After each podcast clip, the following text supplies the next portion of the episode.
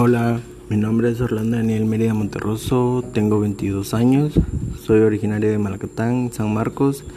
pero es algo confuso porque mis primeros tres años los viví en Tecumán, luego los tres años siguientes los viví en Malacatán, después viví seis años en Coatepeque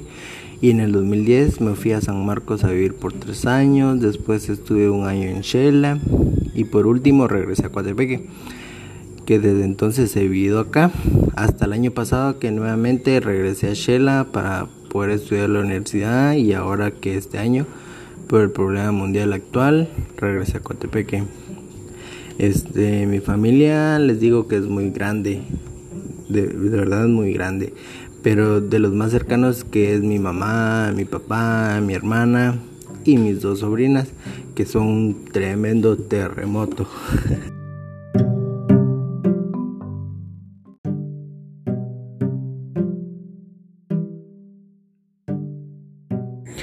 Uno de mis pasatiempos es ver series que hacen que uno les ponga mucha atención para entenderlas, que hagan pensar para tratar de descifrar lo que pasará a continuación. También me, gusta escuchar música y ahora que trato de aprender a tocar el violín para que definitivamente sea un pasatiempo favorito. Para que conozca un poco de mí, le contaré que soy perito agrónomo, me gradué de perito agrónomo y que ahora soy estudiante de la carrera de Derecho. Y en realidad no sé por qué el cambio, pero sé que uno es bueno en lo que hace si se siente bien haciéndolo. Y estoy muy seguro de que me siento muy bien.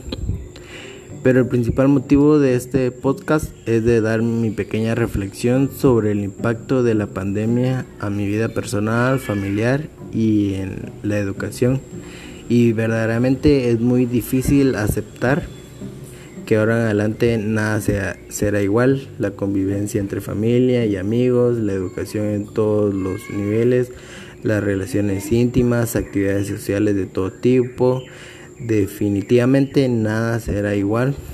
pero el ser humano tiene una gran ventaja de adaptarse a cualquier situación a la que se enfrente.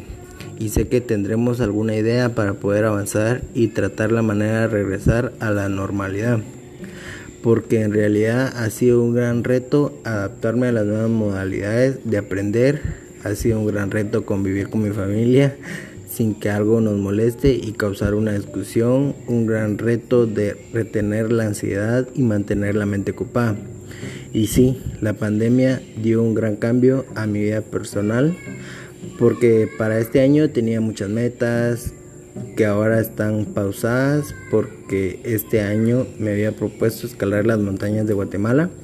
o conocer otros lugares turísticos, pero solo alcancé a conocer la Laguna Magdalena, la Laguna Chua y Semuchapey, que fue al principio de año.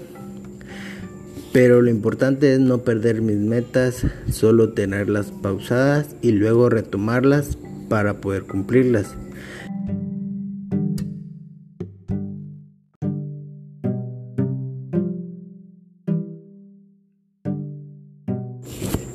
En relación con mi familia por días es un caos porque hay momentos tan tediosos que ocasionan conflictos y discusiones, pero está bien porque a mi punto de vista estoy conociendo cómo son en verdad cada miembro de mi familia y cuando se da un conflicto busco la manera de hacerles conocer sus errores de cada uno para que así el conflicto se pueda solucionar. Y para terminar, que es algo muy importante, es la forma en que en cómo estamos aprendiendo la educación universitaria,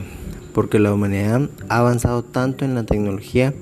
que es tan fácil poder aprender por medio del Internet. Solo es de tener paciencia y la sabiduría para poder manejar bien las aplicaciones que nos facilitan el aprendizaje, ya que la información está tan solo unos clics,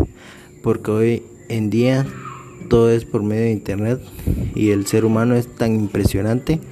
porque uno puede crear cualquier cosa para poder facilitarnos las cosas día a día. Solo es de pensar y actuar y sé que todo cambiará para bien. Y creo que es muy importante tener en presente que todo se va a solucionar, solo es de tener paciencia y de verdaderamente poner de nuestro apoyo también